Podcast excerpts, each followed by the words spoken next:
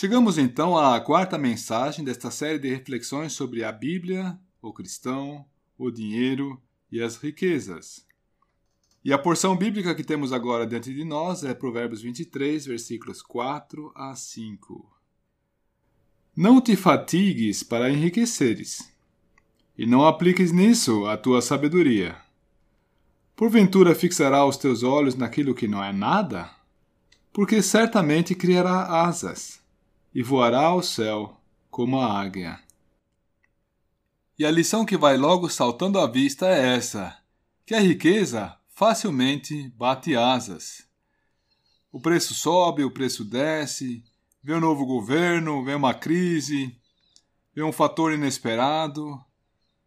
A referência de valores ela é dinâmica e os valores materiais eles não são perenes, eles não são permanentes. Eles são instáveis e passageiros.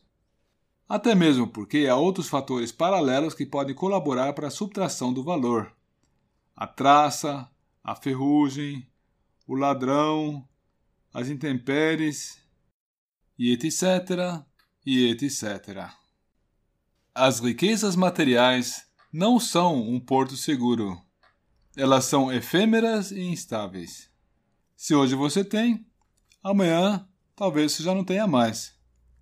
É como temos lido aqui em Provérbios: as riquezas facilmente batem asas. E até mesmo por isso, não deveríamos ter por alvo o acumular recursos mais e mais. Mas vem cá, se não é para fazer assim, então vamos conferir direitinho qual é o padrão bíblico. O padrão bíblico aparece em Provérbios 30, versículos 8 e 9. Vamos ler? Não me des nem a pobreza e nem a riqueza. Mantém-me do pão da minha porção de costume para que, porventura estando farto, não te negue e venha dizer: Quem é o Senhor? Ou que, empobrecido, não venha furtar e tome o nome de Deus em vão. Esse provérbio é uma oração, uma oração de Agur.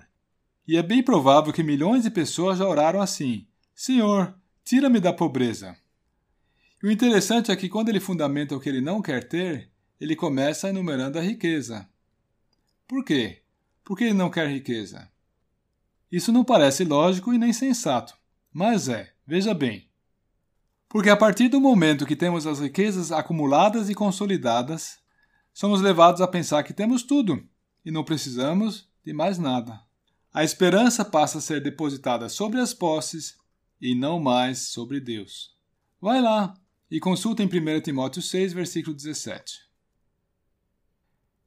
É óbvio que não precisa ser assim, e nem é todo rico que tem esse ponto de vista. Porém, Agur ele enxerga esse perigo e ele prefere não ser exposto a essa tentação.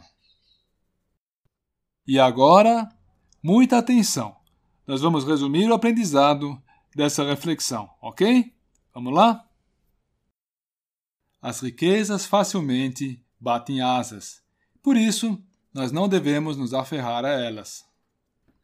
Aliás, segundo as observações de Agur, o inspirado escritor de alguns capítulos de Provérbios, as riquezas elas trazem consigo um perigo de deixarmos de confiar em Deus, de contar com Deus.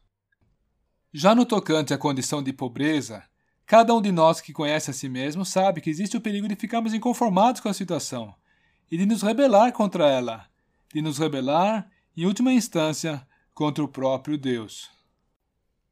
E qual seria então o ponto de equilíbrio, hein? Trabalhar.